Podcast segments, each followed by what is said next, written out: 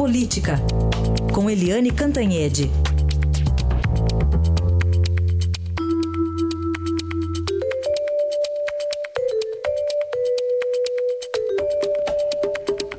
E hoje é o dia da leitura do parecer do relator da CCJ sobre a segunda denúncia contra o presidente Michel Temer. Não deve ter surpresa, mas com certeza vai ter desgaste, pelo menos. Né, Eliane? Bom dia. Bom dia, Heisen. Bom dia, ouvintes. Pois é, o deputado Bonifácio Andrada, que a gente já disse aqui que é do PSDB, mas na comissão ele representa o PSC, aliás, na vaga do conhecido é, deputado pastor Marco Feliciano. É, ele tem 87 anos e ele fez um, um, parecer curioso, porque em vez dele escrever, ele é advogado, é desse meio jurídico, né?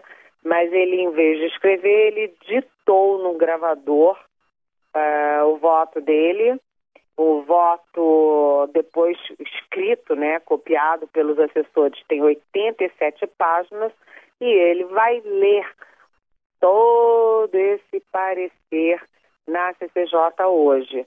Então tem a leitura do parecer, que não deve ter surpresa, como você disse, Heisen, é, a toda a expectativa de que ele vá, é, enfim, ser a favor do presidente Michel Temer e também dos ministros Moreira Franco, que é o secretário-geral da presidência, e do é, Eliseu Padilha, que é o chefe da Casa Civil. Então ele leu esse voto favorável aos três contra a, o prosseguimento da denúncia no Supremo Tribunal Federal e depois todos os 132 membros da comissão têm direito a falar.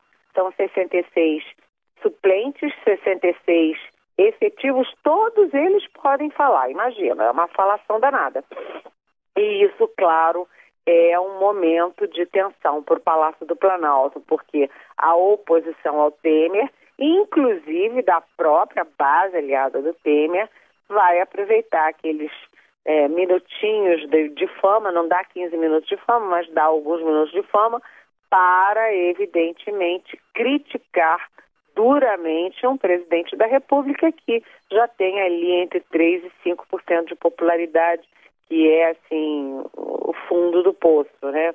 Então é momento de tensão, sim. É aí uma discursarada contra o presidente. Isso tudo transmitido ao vivo. Quer dizer, bom para o Temer não é.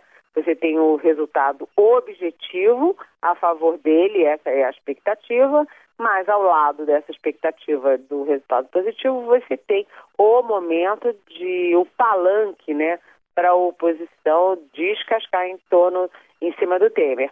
Além disso, essa coisa vai longe porque é, os advogados de defesa dos três, do Temer, do Moreira Franco e do Padilha, também têm o tempo para falar, o mesmo tempo, né? Então, fala o relator, falam os três, isso já vão horas e horas e horas, depois todos os membros, 132 membros têm direito a falar e isso vai, vai rolando tempo, vai rolando tempo. A expectativa é de que a votação fique lá pelo, pelo, pela semana de 23 de outubro. E até lá, lá se vão almoços, jantares, reuniões, conversas do Temer para tentar manter o mandato e o pescoço. E isso às vezes custa caro. Primeira denúncia custou muito caro em emendas, em cargos, em negociações, um desgaste horroroso.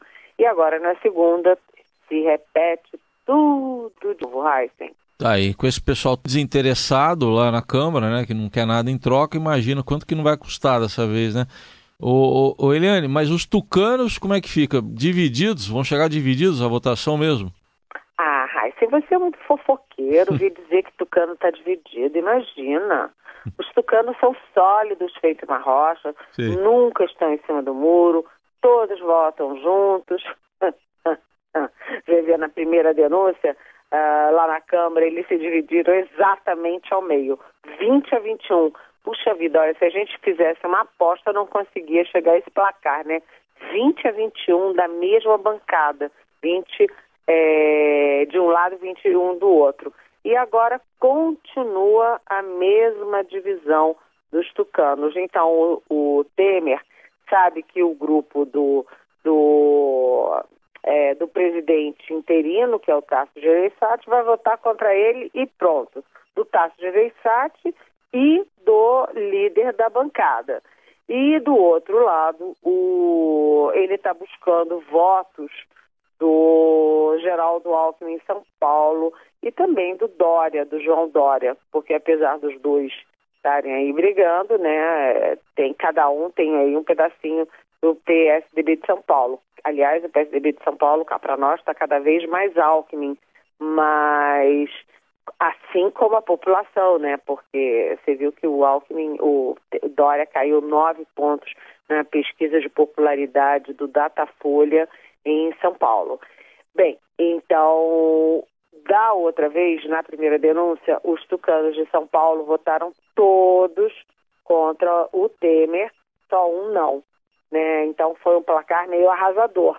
E agora o Temer está aí em contato direto com o Alckmin, tentando aí pescar pelo menos um votinho ou outro, né, na comissão e depois no plenário é, para que, enfim, o, o, o, PSDB de São Paulo não seja um bloco é, contra o presidente da República. E o Alckmin, que é muito jeitoso, a gente está vendo, né? O Dória se preparou, como diz o presidente da Câmara, Rodrigo Maia, o Dória se preparou para uma corrida de 100 metros e pode perder o fôlego numa maratona. Já o Alckmin, que é mais frio, né, mais calculista, mais experiente, ele vem se preparando para uma maratona até 2018, ou seja, ele não corre muito para não perder o fôlego, ele vai devagarzinho.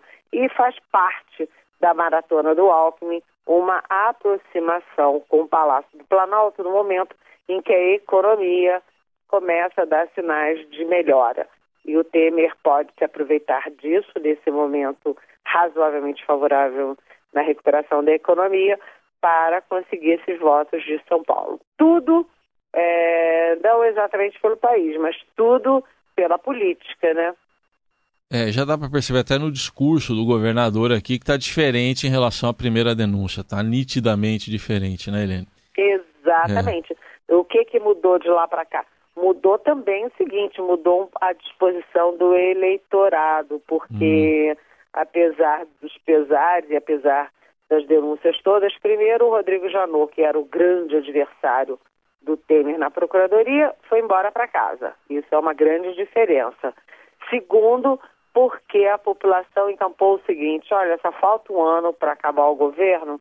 Se for trocar o governo, vai dar uma confusão danada. Então, deixa o Temer aí até concluir o mandato. Então, eu acho que isso está pesando uhum. no cálculo político do maratonista é, Geraldo Alckmin. Aí está, Eliane Cantanhete, que volta amanhã aqui com a gente. Até amanhã, Eliane. Até amanhã, bom dia.